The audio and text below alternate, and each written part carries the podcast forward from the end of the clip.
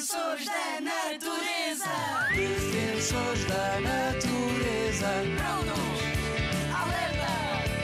Defensores da natureza. Estamos cá para proteger. Os defensores da natureza. Eu sou a Rita Sá, a defensora do oceano. E eu sou a Kátia, a defensora do planeta. É preciso ter lata. O que é que sabe bem, tu gostas muito e vem dentro de uma lata? O atum. Certíssimo, mas o atum não é todo igual e é um predador de topo, tal como os tubarões. Logo demora muito tempo a chegar a adulto e a criar a sua família. Existem oito espécies de atum no mundo e uma delas está muito ameaçada, o atum rabilho. Estes peixes tornaram-se tão raros que agora podem valer um milhão de euros. Há quem diga que são o ouro do oceano. Por isso, devemos evitar ao máximo consumir esta espécie. Um atum pode ter mais de 6 metros e alimentar muitas pessoas, por isso não é necessário pescar muitos atuns.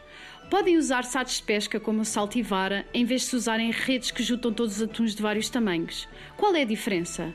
No saltivara usam-se canas de pesca, logo é possível escolher os atuns maiores para que os mais pequenos possam continuar a crescer. Desafio! Desafio da natureza. Defensor da natureza, temos de proteger os atuns. Como? Boa pergunta. Então, vamos variar a nossa dieta comendo peixes que crescem mais rápido e de origem mais responsável, local e sazonal, como a tainha de mar, o carapau ou a cavala. Como é que sabemos que são pescados de forma responsável? Olhamos para as etiquetas. Nas latas procuramos certificações de artes de pesca artesanais e no pescado fresco e congelados usamos o Guia de Consumo Sustentável Pescado da WWF que nos vai ajudar a fazer uma melhor escolha. Tenho um desafio para ti. Explora este guia com a tua família, amigos e professores.